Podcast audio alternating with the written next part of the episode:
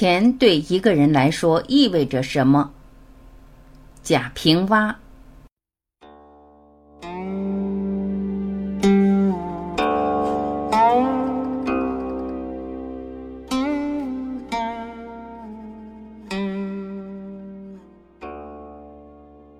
中国传统的文化里，有一路子是善于吹的，如中医大夫，如气功师，街头摆摊子挂的。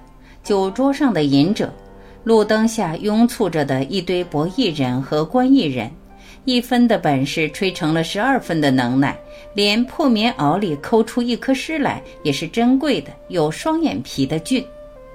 以我们的经验，凡是太显山露水的都不足怕。一个小孩子在街上说他是毛泽东，由他说去，谁信呢？人不信，鬼也不信。前些年里戴口罩很卫生、很文明，许多人脖子上吊着白信儿，口罩却掖在衣服里，就为着露出那白信儿。后来又兴墨镜，也并不戴的，或者高高架在脑门上，或者将一只镜腿挂在胸前衣扣上。而现在却是行立坐卧什么也不戴的，戴大哥大，越是人多广众，越是大呼小叫的对讲。这些都是要显示身份的。显示有钱的，却也暴露了轻薄和贫相。一金口玉言的只能是皇帝，而不是补了金牙的人；浑身上下皆是名牌的服饰的，没有一个是名家贵族。领兵打仗了大半生的毛泽东主席，从不带一刀一枪；亿万富翁大概也不会有个精美的钱夹在身上。越不是艺术家的人，其做派越更像艺术家。越是没钱的人，越是要做出是有钱的主。说句好话，钱是不能说就证明一切，但也不能说钱就不是一种价值的证明。说难听点，还是怕旁人看不起。过日子的秉性是过不好受耻笑，过好了遭嫉妒。豪华宾馆的门口总竖着牌子，写着“衣着不整不得入内”。所谓不整者，其实是不华丽的衣着。虽然世上有凡人的邋遢是肮脏，名流的邋遢是不修边幅之说，但常常有不修边幅的名流，在旁人说出名姓后，接待者的脸面方有冷清到生动。于是那些不失漂亮的女子，精致的手袋里塞满了卫生纸，她们不敢进澡堂，剥了华丽的外套，得缩身捂住破旧不堪的内衣，锃亮的高跟皮鞋不能脱，袜子被脚趾捅出了个洞。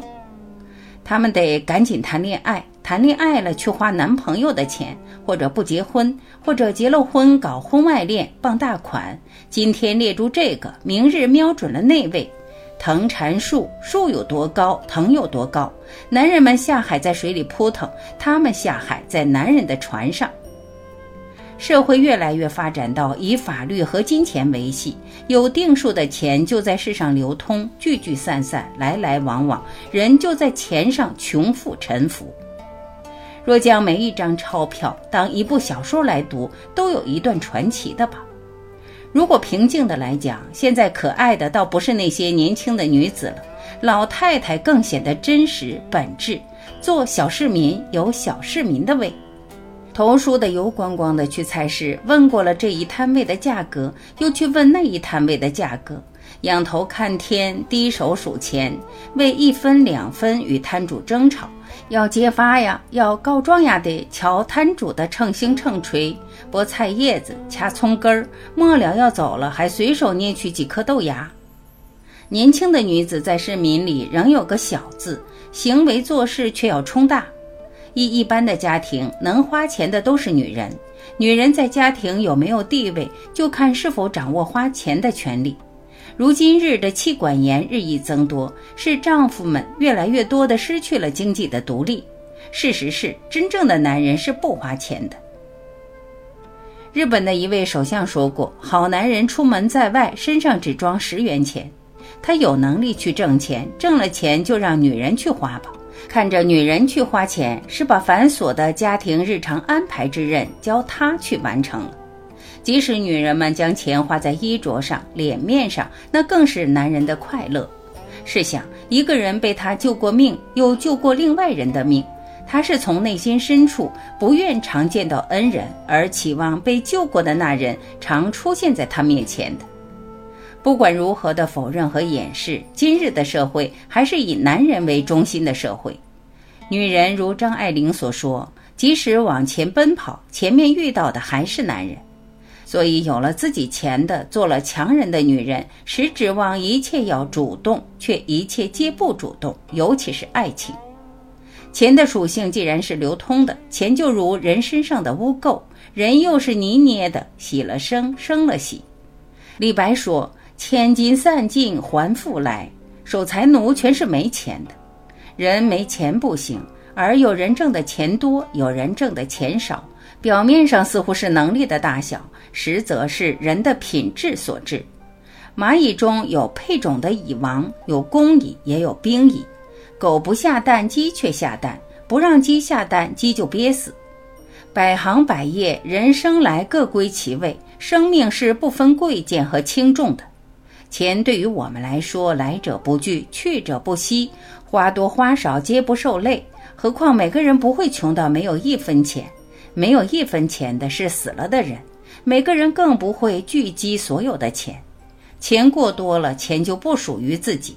钱如空气，如水，人只长着两个鼻孔，一张嘴的。如果这样了，我们就可以笑那些穷的只剩下钱的人，笑那些没钱而猴急的人，就可以心平气和的去完成各自生存的意义了。古人讲安贫乐道，并不是一种无奈后的放达和贫穷的幽默，安贫实在是对钱产生出的浮躁之所借，乐道则更是对圆满生命的伟大呼唤。嗯。